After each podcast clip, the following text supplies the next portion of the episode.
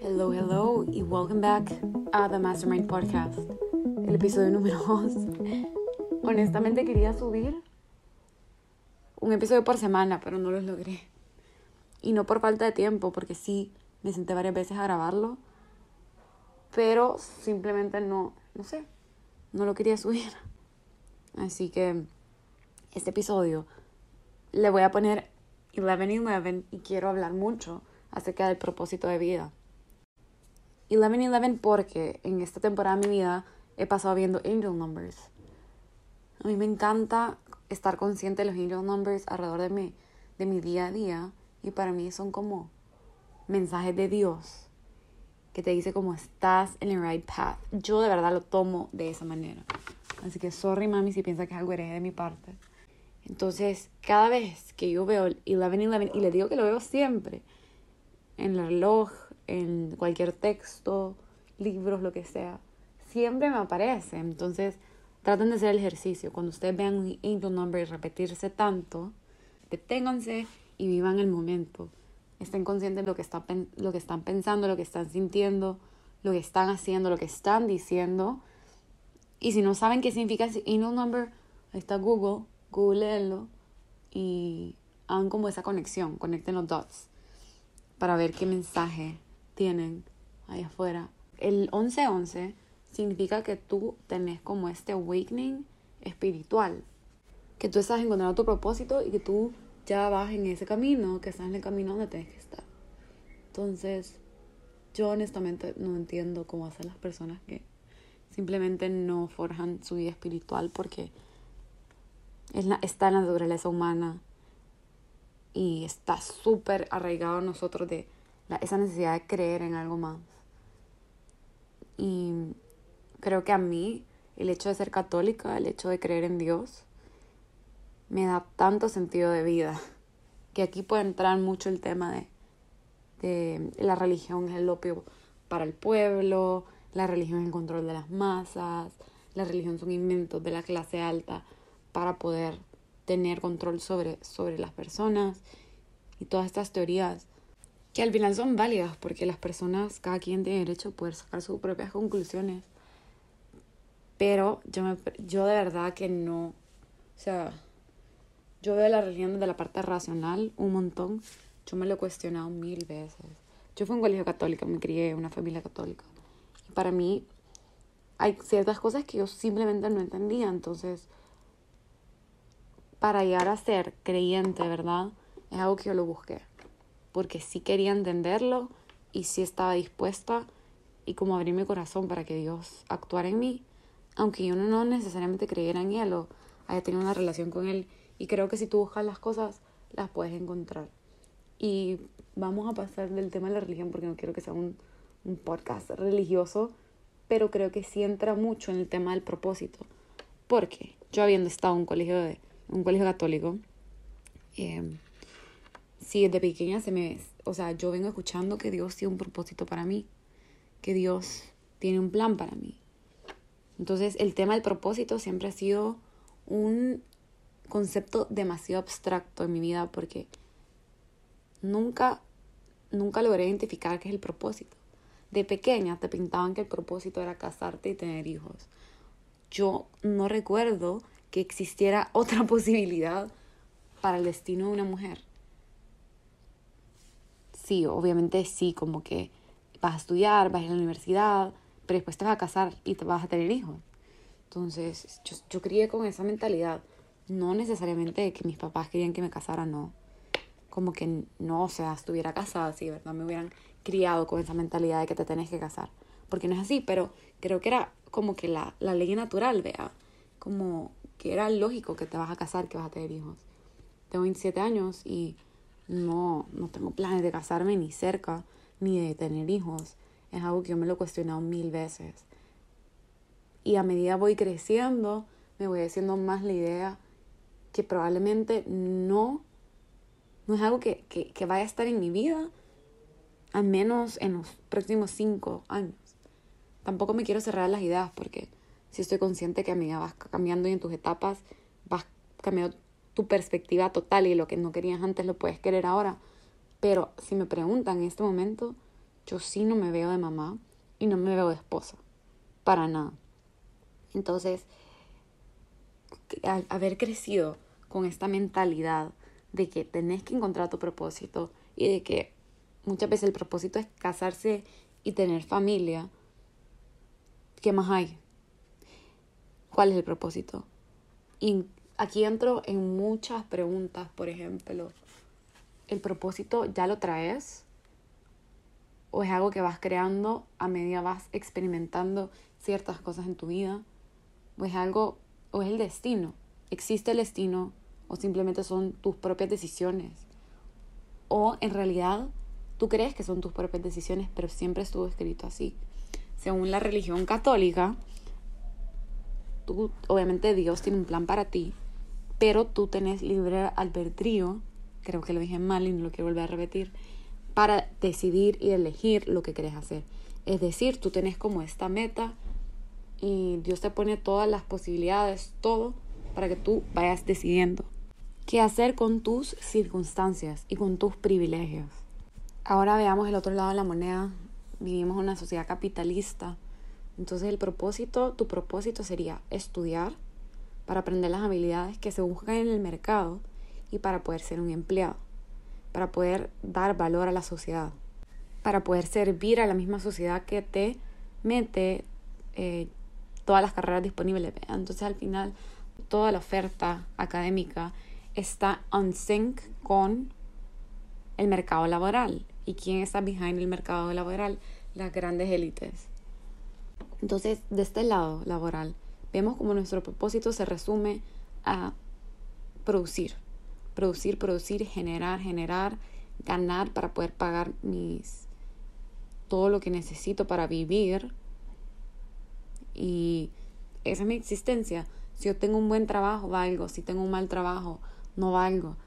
Todo depende de cuánto estoy produciendo para la sociedad, de cuánto yo me preparo, gasto en educación, gasto en maestrías. Entonces, el propósito, ¿qué sería? Encontrar tu profesión, encontrar en lo que sos bueno y poder ejercerla. Nos encontramos con dos visiones sumamente limitantes de la persona humana. Número uno, tú vales si alguien más te quiere, si alguien más se quiere quedar contigo toda tu vida y si tú das vida a otros seres. Y número dos, tú vales mediante tú estés produciendo, tú estés generando y tú tengas un buen puesto, tengas una buena carrera, punto. Y yo sé que hay muchas más visiones, pero les estoy hablando de las visiones con las cuales yo crecí y creo que la mayoría de nosotros crece. Entonces tú te encontrarás con esta gama de opciones de lo que puede llegar a ser tu vida, ya creciendo con una preconcepción muy definida y muy con un patrón muy definido de cómo tiene que ser tu vida cuando tú seas grande, de cómo tiene que ser tu vida para que sea una vida plena. Pero muchas veces después nos encontramos con divorcios porque te casaste muy joven y tuviste hijos muy jóvenes y no pudiste como desarrollarte al 100% o una, en una carrera que sos, que está ganando súper bien, pero que tú te sentís infeliz porque no te sentís pleno con lo que estés haciendo y te preguntas, ya lo hice todo, ¿qué más hay para mí? ¿Qué más hay en esta vida que me pueda ofrecer? Dejemos este punto como que en el aire, después lo vamos a cerrar mucho mejor, pero quiero hablarles que hace unos días estuve hablando con una amiga de cómo cuando ella era pequeña centraba mucho su vida social y la popularidad. Ella se centraba en eso. Y ella me decía como, de pequeña tenía esta idea que tenía que tener muchos amigos, que tenía que ser muy social. Y ya de grande, pues, sí conozco a mucha gente, pero me doy cuenta que, que no son las personas que yo quiero para mi vida. No es el tipo de compañía que yo quiero para mi vida. Y eso me hace sentir sola. Y a mí me, y me decía como, a mí me encanta estar sola, pero llega un punto en el cual necesito estar con otras personas y que estar sola no me termina de, no, no, no termina de casarse conmigo, ese, esa idea. No me siento plena y siento que necesito de los demás para tener como esa validación. Entonces, me puso a reflexionar acerca de mi propia historia. Y yo me di cuenta que de pequeña yo nunca he sido como parte del grupo. Siempre he sido, siempre me he considerado como una outsider. Nunca he pensado que, que en los grupos de amistades en los que he estado como que me han incluido al 100%. Sí he tenido buenos amigos y sí he tenido muchos amigos. Siempre me he dado bien con las personas. Pero nunca he sido parte del grupo. Y eso me ha pasado siempre. Creo que en la universidad sí tuve un grupo mucho más establecido, mucho más definido, porque éramos las cuatro pelonas y tal vez tres personas más ya. Y éramos las mismas, pero aún así éramos como las outsiders del grupo, del grupo grande. Entonces siempre he sido como, como un poco rechazada, por decirlo de esa manera. Pero y, y yo, no, yo, no, yo no les quiero venir a decir de que siempre me ha valido y que mi, yo soy única y que mi personalidad. No, al contrario. Al contrario. Ha habido momentos en los cuales sí me ha dolido. Sí he sentido esa necesidad de validación, de ser parte de un grupo y de sentirme bien dentro de un grupo y que me valoren dentro de un grupo. Y eso está perfectamente bien, porque somos seres sociales. Desde la era paleolítica tenemos la necesidad de poder estar en manada y de poder ser relevante dentro de esa manada. Es más, hay teorías de la comunicación que hablan de cómo el humano desarrolló el habla solo por querer ser relevante, por querer ser alguien dentro del grupo. Y a medida fueron evolucionando los años, cada medio de comunicación está diseñado para eso, para que nosotros podamos socializar y poder ser relevante, ser alguien dentro del grupo. Entonces está súper bien, es normal. Y me ha pasado más de veces de las cuales yo puedo admitir que no me he sentido así. Y honestamente no se me había ocurrido, pero en, bueno, en el primer episodio hablé de cómo Midnights de la Taylor inspiró este podcast porque yo me siento súper activa en las noches, pega. Así como ella al escribir el álbum. Pero no mencioné que Mastermind es una canción. Es la última canción del álbum. Yo decidí ponerle este nombre al podcast porque habla de la estrategia y la planificación. Ella habla de cómo estratégicamente conquista al hombre que quiere. Literal, donde pongo el ojo, pongo la bala. Y ella lo planificó, entonces una parte dice como, if you fail to plan, you plan to fail. Strategy sets the scene for the tale. Y yo dije, puta, yo hago eso for a living. De como planificar, estrategia para contar una historia, para conseguir los objetivos que tanto buscamos, etcétera, etcétera. Así que ese tiene que ser el nombre de mi, de mi podcast. No sé si será plagio, Taylor Swift, please no me lo bajes. Pero ahorita como escuchando y realizando lo que estoy hablando, en, en el bridge que la Taylor tiene los mejores bridges ever. Los amo, o sea, los adoro. En el bridge de la canción ella dice, No one wanted to play with me as a little kid, so I've been scheming like a criminal ever since to make them love me and make it, make it seem effortless. This is the first time I felt the, the need to confess. Entonces dice como, nadie quería jugar conmigo cuando era pequeña y desde entonces he estado como scheming para que me quieran. Y es como algo súper embarrassing confesarlo. Y ahí dice, this is the first time I felt the need to confess. Entonces es algo súper inner y creo que muchos de nosotros hemos tenido este sentimiento. Yo lo he tenido, de no ser parte del montón. Entonces, ¿qué pasa? Tenés que, tenés que como rediseñarte, tenés que como ser trendy, tenés que cambiar tu personalidad. Aquí puedo aumentar mil referencias de la Taylor, Mirrorball, o The Lucky One, o This Is Me Trying. Todas estas canciones de la Taylor son, hablan de cómo ella puede ser mutable. Bueno, ella es Sagitario, un signo mutable igual que yo.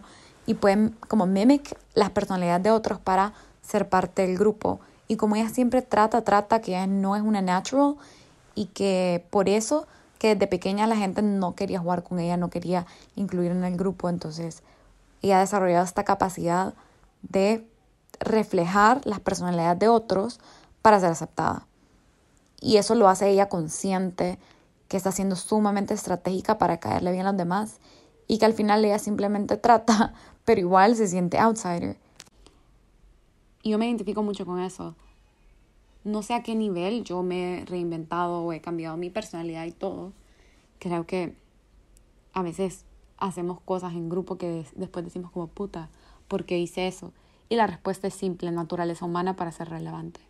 Y esa misma naturaleza humana nos lleva a estar con gente que no nos conviene y que pensamos que son cool y que, wow, vea, eh, soy parte de este grupo. Y a mí me ha pasado. Gracias a Dios yo me di cuenta que las amistades con las que estaba pasando mucho tiempo no eran lo que yo quería para mi vida. No porque esas personas son malas, no porque sean tóxicas, simplemente porque no van con mi estilo de vida, no van con mis creencias, valores. Y sí me encontraba en ciertas situaciones y no voy a decir que es por, por la gente con la que me llevaba, porque al final las acciones eran mías y todo, o sea, yo tomo la responsabilidad de todo, pero si me estaba metiendo en situaciones que iban en contra de mi integridad y que iban en contra de mi moral y situaciones que al final solo me dejaban ansiosa. Entonces decidí como darle pausa a ese grupo de amigos y simplemente preferí quedarme sola que mal acompañada. A raíz de esto, yo pasé un buen tiempo sin grupo de amigos. Y era eso de que yo, puchica, veía como todo mundo en stories con su grupo de amigos haciendo planes chivos y yo sin grupo. Me daban como esos Sunday blues, pero cada vez que yo decía como quiero hacer algo, pero no tengo con quién. Pasé un buen tiempo así, pero creo que es una situación que ya cambió porque yo cambié mi mindset, cambié mis prioridades y ahorita estoy rodeada de gente espectacular. Y me siento súper agradecida, la verdad, por la gente que me rodea, en especial mi equipo de trabajo, porque sí, es mi equipo de trabajo, pero al final las veo como amigas. Y como ese boost de personas que necesitaba. Y, ajá, o sea, ahorita en mi agencia hemos crecido muchísimo y estoy tan proud del equipo que hemos armado. Todo comenzó con la poli.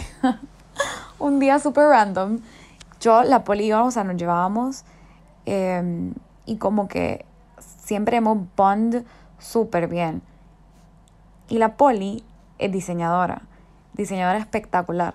Entonces, y a mí me encanta cómo ella trabaja, me encanta su personalidad, su vibe, todo ello. Entonces un día fue como, necesito un partner de diseño porque yo soy estrategia, la poli. Le dije, hey poli, ¿quieres hacer una agencia? Y ella me dijo, sí, démosle. O sea, así fue, así, como, así fue como comenzó. Y paralelamente yo estaba hablando con la Ale que queríamos empezar algo propio.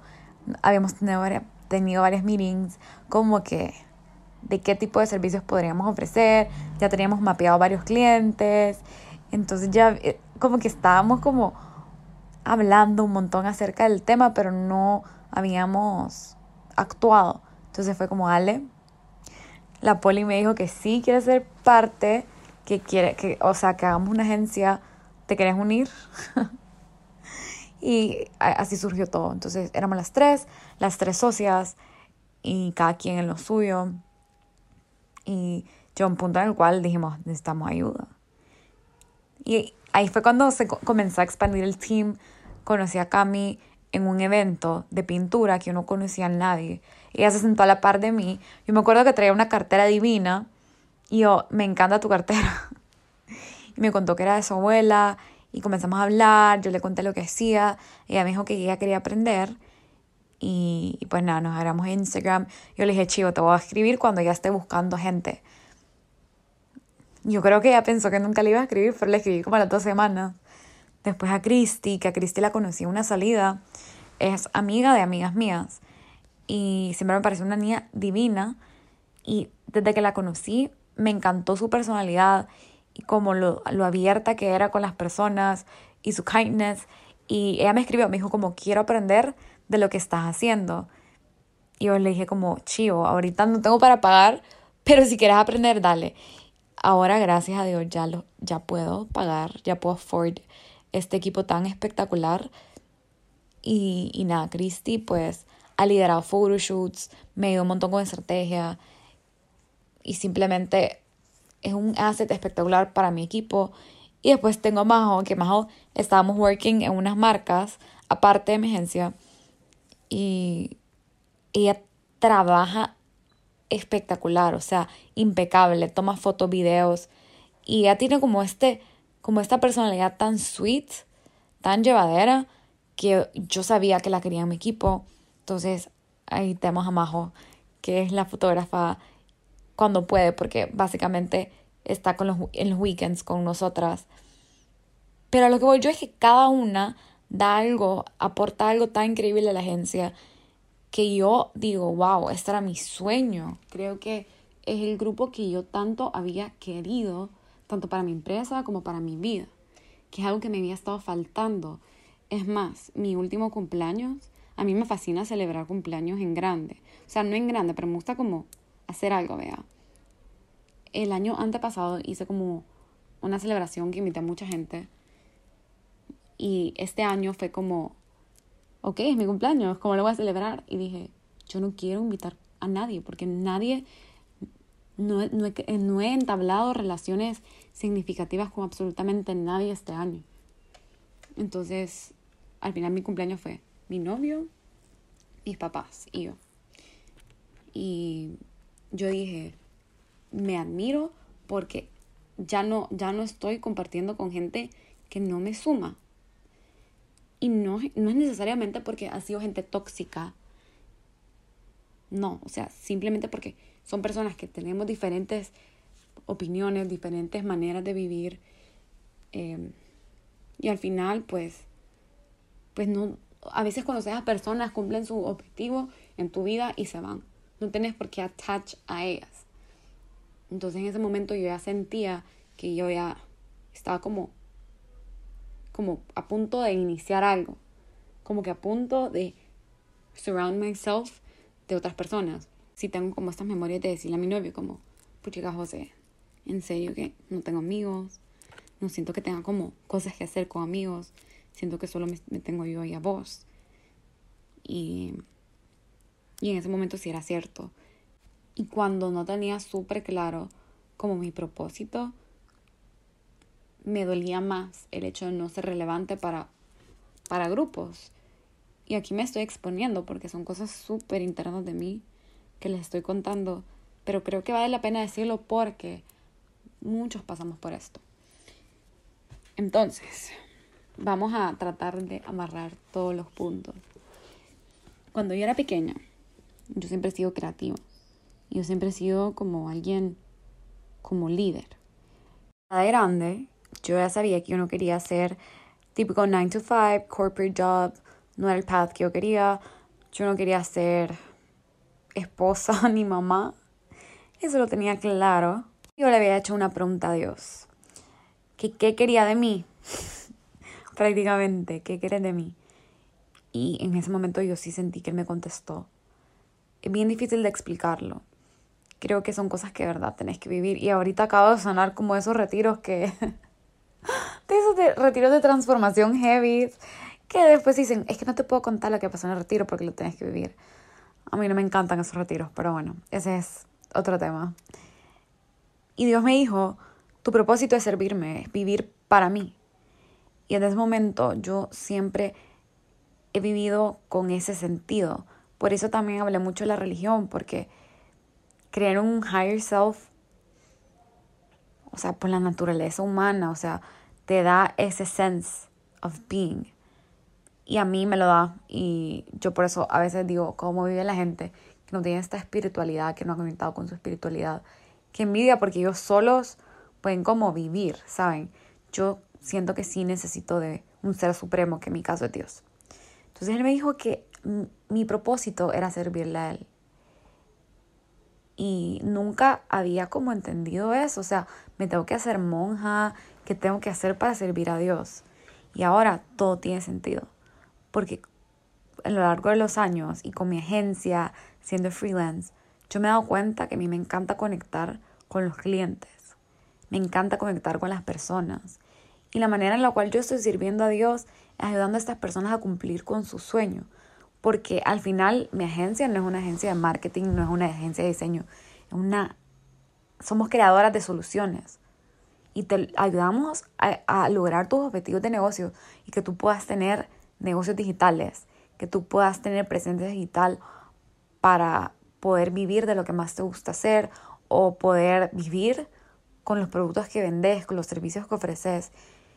Y para mí, ayudar a estas personas vale mucho más que todo el dinero que yo pueda ganar.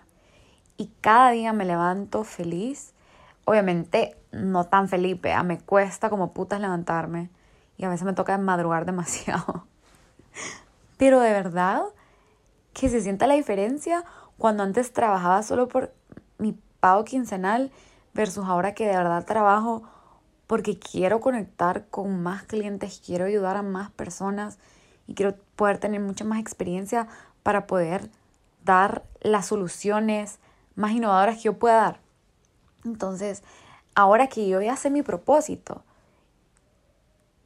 o sea, ya no me importa ser relevante, ya no me importa que, ay, que tengo que tener un grupo de amigos. Esas cosas ya se quedan en plano secundario. Ahora mis prioridades cambian y cuando tú tienes ese propósito, cuando tú estás consciente de tu propósito y lo vivís, de verdad que la gente a tu alrededor simplemente se va alineando con lo que tú sos. Law of Attraction. Lo que tú sos, tú lo atraes. Yo lo he comprobado, porque de que yo vivo mi propósito, me rodeo de gente espectacular. Ya no me estoy lamentando con que, ay, es que no me invitaron a salir un viernes, porque veo beyond that vivo mi vida como yo sé que estaba destinada a ser vivida. Entonces yo le decía a mi amiga, creo que nadie está 100% feliz de, de estar solo. Nadie se siente siempre pleno, pero hay cositas que tú puedes hacer para comenzar a sentirte pleno y es usar tus días, invertir tus días en cosas que te hacen feliz y cosas que te, que te dan ese propósito y ese sentido de vida. Y ahora se pueden preguntar, ¿cómo Fox se logra llegar al propósito? En esta parte lo primero que hay que entender es que el propósito no es algo que tú tenés en el futuro, no es este como majestic event y como este destino épico que te, que te imaginas en la cabeza. No, tu propósito es algo que, que, que vive todos los días, es algo que está activo todos los días. Y para mí lo importante es poder hacerte tres preguntas clave para saber cómo se está unfolding tu propósito. Y a mí lo que me gusta hacer cuando me hago estas preguntas es primero como canalizar mi intuición. La intuición nunca falla y me gusta poder conectar con la intuición. Y es un buen ejercicio para hacerlo, para hacerlo todos los días porque, como les digo, el propósito es algo de todos los días. Y la primera pregunta es, ¿cómo me puedo apreciar el día de hoy? La segunda es, ¿Qué puedo hacer para apreciar a otras personas el día de hoy? Y la número tres es, ¿cómo puedo permitir que las otras personas me aprecien el día de hoy? Y la idea es que puedan escribir estas respuestas y hacer esas acciones. Y en el momento tal vez no se va a entender qué es, pero al final están escribiendo como esas instrucciones para su día. Y yo les aseguro que si hacen esto todos los días, van a ver cómo su vida va cambiando y cómo ustedes se van a ir dando cuenta de cositas que antes no sabían de ustedes mismos. Yo seguí este proceso en, en mis eh, journaling diario que honestamente ya no estoy haciendo, pero quiero volver a hacer y retomar. Y yo me di cuenta de esto, de mi propósito actual, que es poder servir a mis clientes haciendo realidad sus sueños por medio de las soluciones estratégicas que mi agencia está ofreciendo. Y por eso yo sé que estoy viendo mucho el 11-11 por todas partes, porque se siente cuando tú estás en el right place. Yo he sentido tantas veces cuando no estoy en el right place. Es más, sentí por tanto tiempo estar como frozen.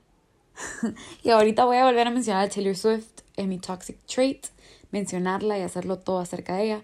Perdí esta canción divina, espectacular, que se llama Right Where You Left Me y habla de esta chera que cortó con su novio y ya se quedó en ese momento.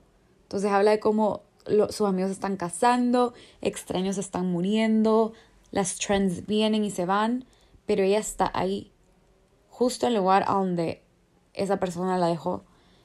Y después dice como, Did you ever hear about the girl who got frozen? Y habla de cómo ella se quedó en los 23 en su fantasía a los 23, pero ella creció a saber cuántos años tendrá. Y yo me sentía así por mucho tiempo, como right where you left me. Veía como todo el mundo a mi alrededor estaba creciendo, estaban cambiando, pero yo me sentía tan estancada. Y ahí es donde toca hacer el trabajo mental, donde toca aplicar estas preguntas para hacer deep work, deep inner work y poder llegar a estas respuestas, a estas soluciones. Hay un libro de Robert Greene que lo amo, que se llama The Loss of Nature, of Human Nature, que más adelante podemos hacer un episodio de eso, que adoro. Y este libro habla de cómo los sentimientos hacen que los humanos seamos irracionales. Él habla mucho de Atena, de cómo Atena es este higher self, este estado como ideal de la persona, a donde están todos los valores, está todo lo bueno y todo lo high en ese estado, y de que las personas tienen que, cuando están sintiendo muchas emociones, apartarse, dejar que las emociones pasen por tu cuerpo, que sean como esos barquitos que navegan en tu cuerpo y salen. Y ya cuando ya estás calm down, pensar racional y con esa calma en tu espíritu, ver todas tus opciones, todas tus posibilidades y tomar la mejor decisión. Y verdad es algo que les recomiendo. Cuando se sientan ese caos interno, todo ese depergue interno, siéntanlo, vívanlo.